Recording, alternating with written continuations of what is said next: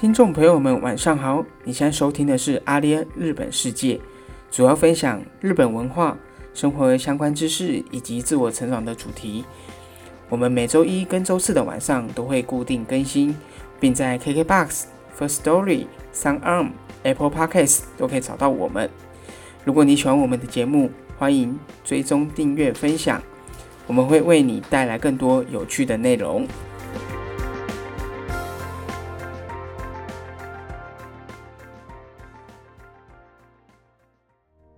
Hello，大家好，我是阿联的 Ivan。Hello，大家好，我是阿联的 Bruce。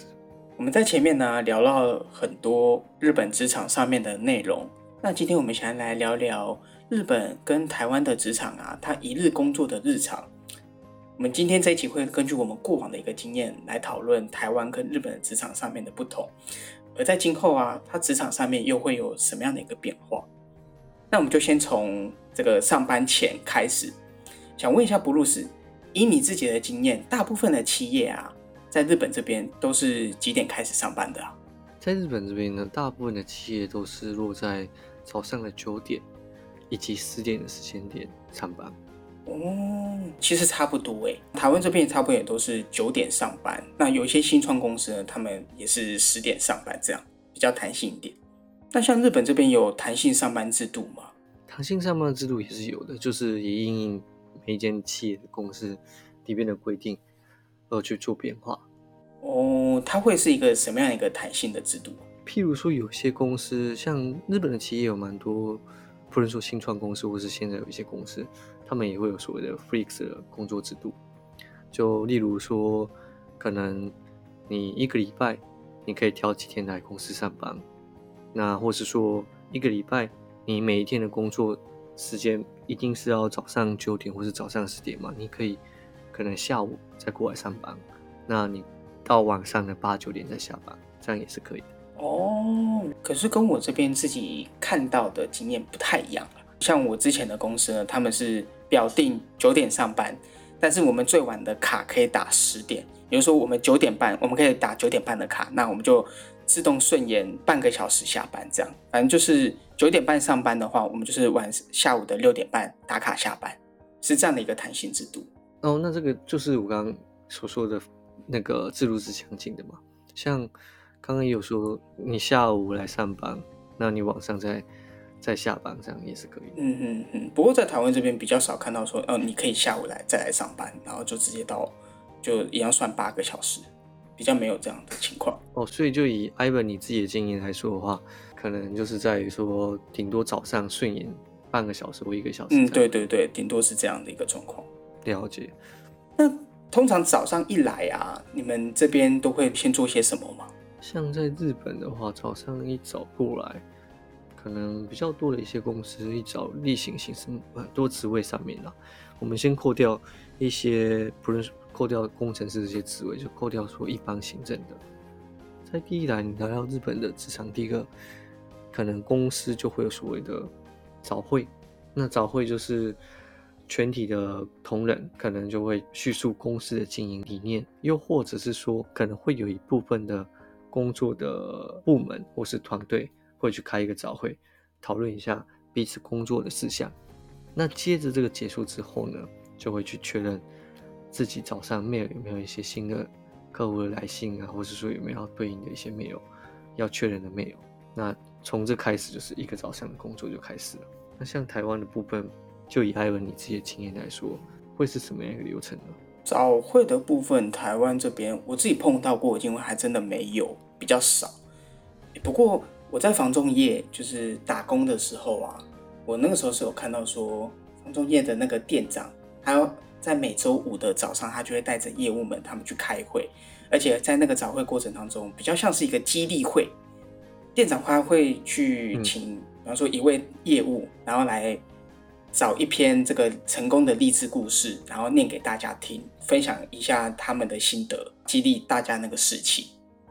嗯，那甚至呢，他们还会在呃这个早会准备要结束的时候呢，然后一起喊一声，比方说阿里恩加油，嗯这样的一个口号，然后大家就各自散去，然后就开始跑业务这样。哦，那这样这样也是蛮不错的，听起来是蛮不错的。对啊对啊，在日日本我刚刚所说的早会这个叙叙述公司的经营理念，就是比较说附附送一些公司经营理念，他们也有点类似这样的。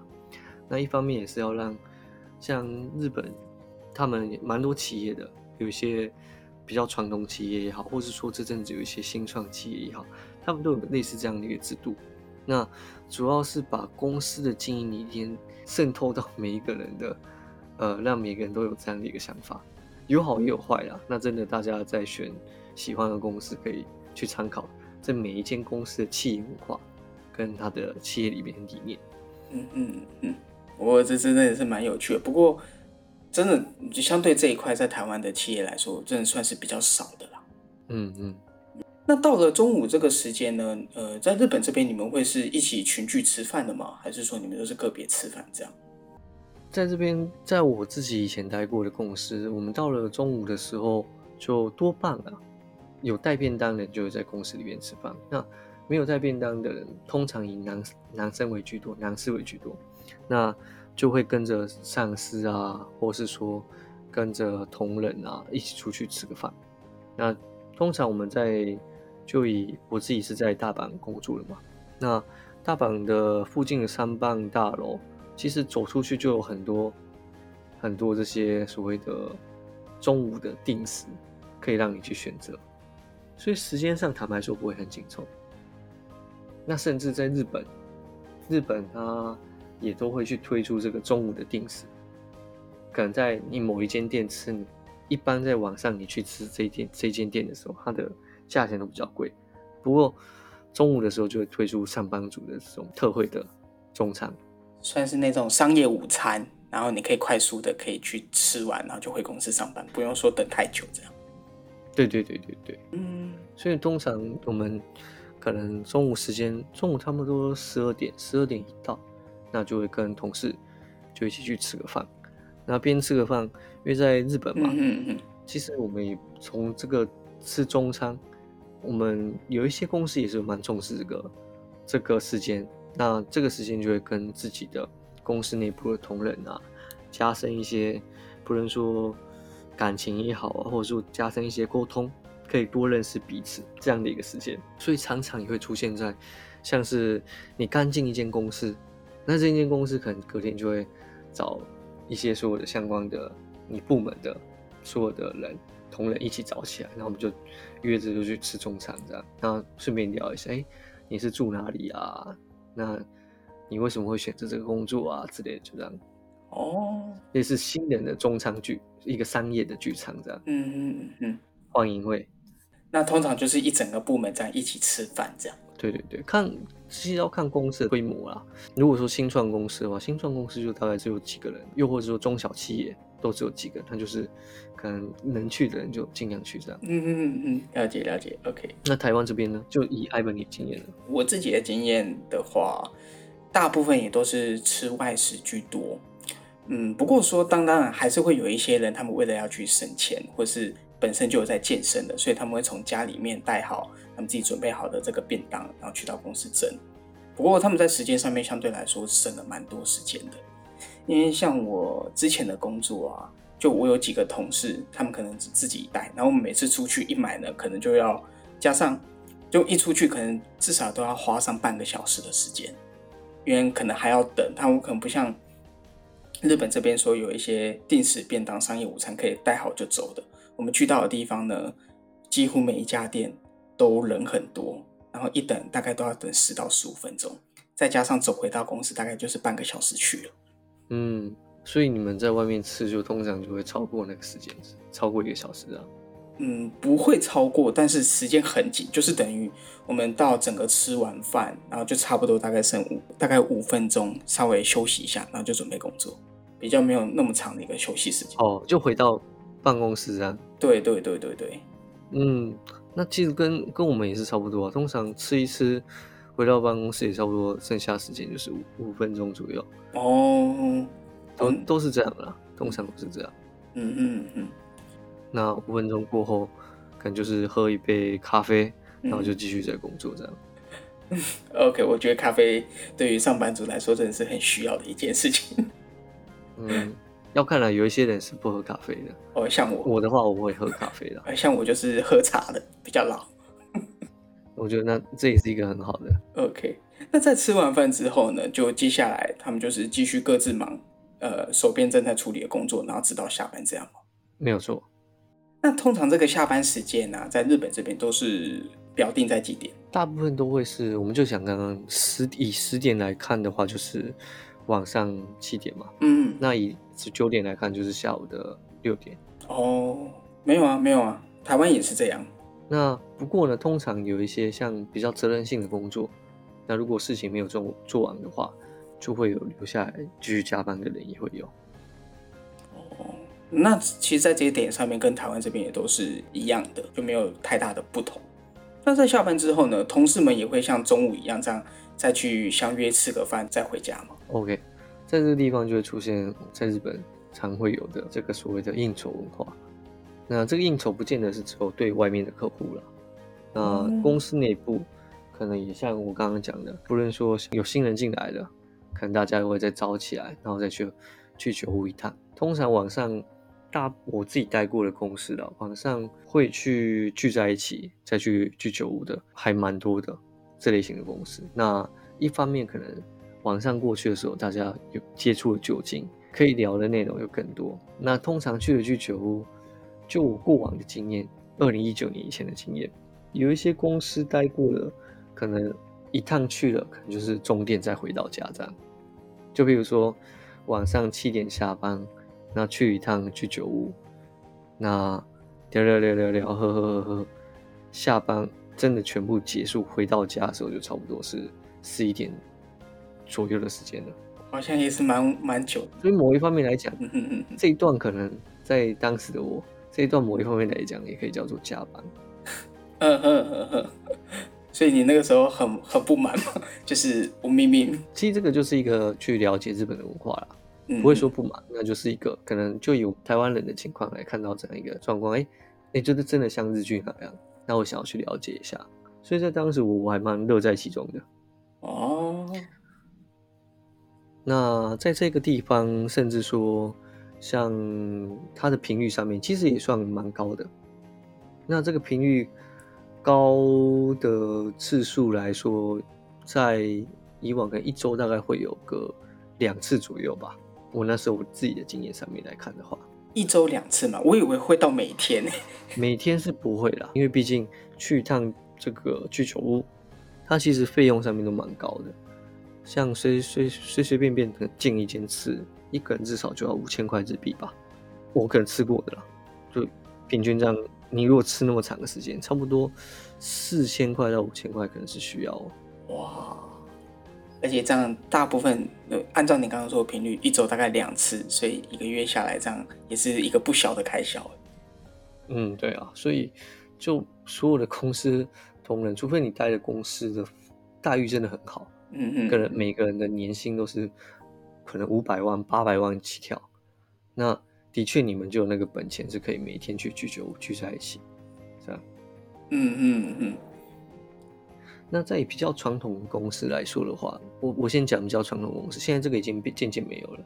以前比较传统公司就还是会有一个出现一个日本的风气文化，就是太早回家就代表说你的工作能力不怎么样。哦，因为通常是有能力的人，你才可能有去机会，不论是说跟公司的同仁，或是上属，或是跟客户一起去聚酒屋，有那个能力去跟他们应酬，嗯嗯那你才会属于比较晚回家的人。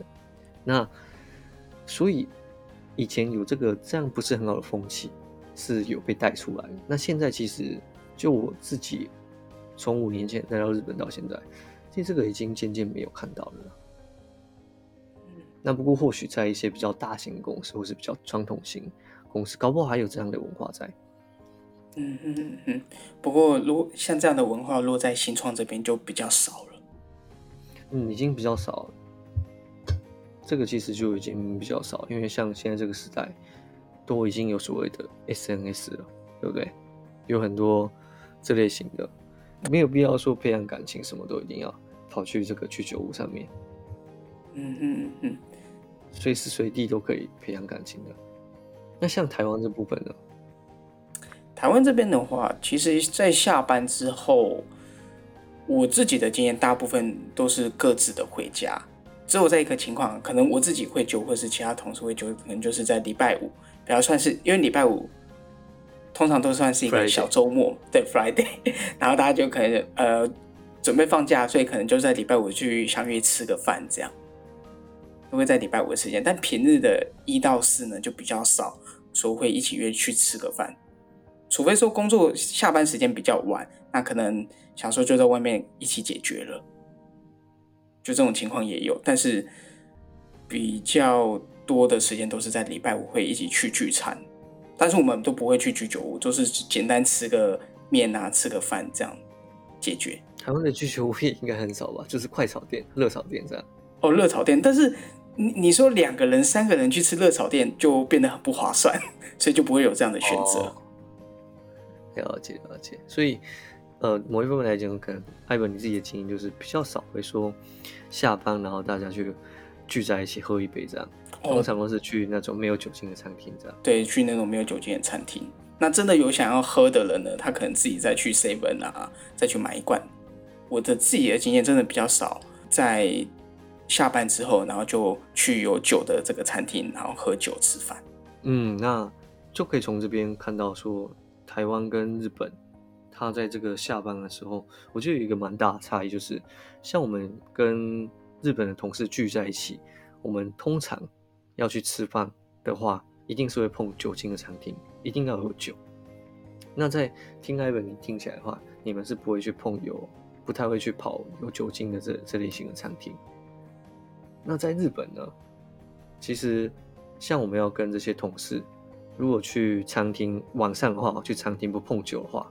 通常就是我们跟这个同事已经感情很好了，哦，好到是不需要酒精的哦。但如果说，呃，我跟这个同事感情还没有很好的情况下，通常我们还是会碰一下酒精。那不过台湾是反过来的，对不对？这样听起来，Ivan 你的状况就是，呃，你可能跟同事可能刚刚开始认识没多久，可能也会去一下餐厅，不过你们不见得一定会碰酒精。嗯嗯。对，那在日本这边就是。原则上，不熟的，就是碰酒精；熟的可能就不会碰酒精。哦，类似这样。哎，这是有点相反哎，这这倒是真的。嗯，这个地方还蛮有趣的。嗯哼哼，这个蛮蛮蛮有趣。也是有那种熟的，就是也是不断碰酒精，也是有的。因为喜欢喝酒的人也是蛮多的，在日本这边。所以感觉上就是，呃，虽然不见得是每个人啊，但是基本上进到公司。每个人多少都会还是会喝到一点酒，就是在下班之后。在日本，嗯嗯，对对对。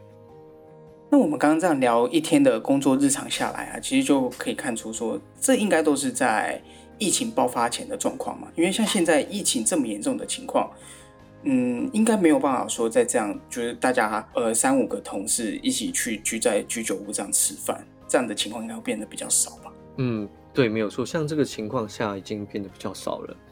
其实，在日本的企业啊，已经有很多的公司没办法再像我们刚刚讨论的，可以去居酒屋啊，大家应酬餐模式啊，或是中餐一起去去吃个中餐啊，渐渐这样的公司就越越来越少了。那一方面就是避免人跟人之间之间的接触，所以很多公司都采取远距工作模式。那像我自己所认识的周遭的朋友。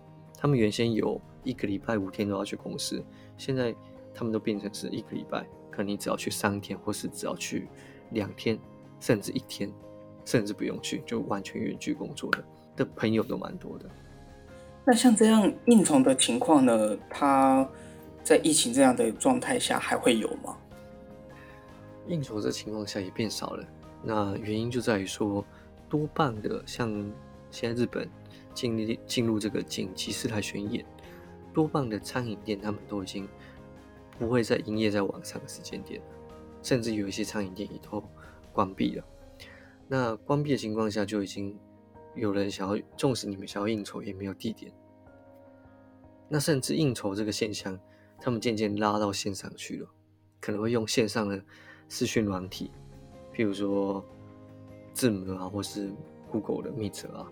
那去做一个线上的所谓的线上糯米盖，农米盖就是那个饮酒会，就线上去酒屋这样。那线下的呢，现在就已经减少很多了。所以布鲁斯，你这边在过往就是从疫情过后这样的一个饮酒，其实也相对减少很多了，都都搬到线上去了嘛？嗯，坦白说，真的是完全已经没有了。我完全已经没有。去年到现在，基本上我出去跟人家这样的话，就是有在应酬，这个已经没有了，已经趋近于零，大概只有一次而已吧。哦，哇塞，那真的是感觉上这个文化因为疫情的关系，然后完全消失了。从你这边经验来判断来看，如果说没有参加线上的酒会。这是我自己的经验，那不过还是有一些公司，他们还是会会是这样，因为可能我自己的状况是，我已经不是待在日本的公司上班了嘛，嗯那所以可能用我的例子来去比对的话，可能不是那么准啊。那不过如果你要去跟其他已经还在还在公司里面上班的人去比对的话，搞不好这个还是会有的，那只是比较少了。坦白说，这个现象已经渐渐、渐渐、渐渐越来越少。嗯嗯嗯嗯。但在台湾这个部分呢，会不会有因为疫情的影响下，那台湾的工作模式有做什么样的改变吗？嗯，在我自己经验这边来看，台湾的疫情，因为台湾的疫情其实控制的很好，所以比较没有像其他国家这样，就是群聚感染这么的速度这么的快，那这么的严重，所以。相对工作的形态，采成远距的工作的公司其实也没有那么的多，大部分的公司都还是去到办公室里面去办公去工作。那之后真的比较少部分的呢，他们还是他们有采取远距工作，但是也基本上一周可能就是一天两天这样。所以我自己认为啊，当全世界因为疫情而去改变这个工作形态呢，我觉得台湾现在只是现在台湾没有，但是。未来，我觉得在台湾的职场上面，它会跟着时代的不一样，然后也会导入这样的一个远程工作。目前还没有呈现在台湾的这个职场上面而已。嗯，那听起来在这一块真的是台湾的疫情控制的非常好。嗯，某方面来说，我觉得我们在台湾这边真的还算是蛮幸运的。嗯，就一开始就有控制下来。就从我们前面这样聊一日的工作日常下来呢，其实发现。台湾跟日本确实有一些地方真的不太一样，像是日本他们一早进到公司就要开早会，那在台湾这边呢，真的比较少有公司这样做。那还有就是在下班之后的聚餐，日本这边呢，几乎每一个人，刚刚 Bruce 有聊到说，每一个人都要去喝酒，但是我们在台湾这边呢，比较少这样的情况，除非是感情真的比较好的，那我们才会去做喝酒。而因为这一场疫情的关系，而改变了这整个职场上面的个工作形态。我们前面聊的这些喝酒啊、早会，他们也大部分都搬到线上去了。所以，对于未来想要到日本工作的朋友们，那我们也提供给你们这样一个参考的方向，希望能够为你们提供一点帮助，找到一个适合理想的工作。也祝你们可以早日的完成自己的一个梦想。好的，那今天我们节目就到这边。如果还有什么想要听的主题，或是不太清楚的地方，都欢迎随时到阿莲的脸书或是 IG 私讯留言给我们。如果你喜欢我们的节目呢，赶紧追踪订阅分享。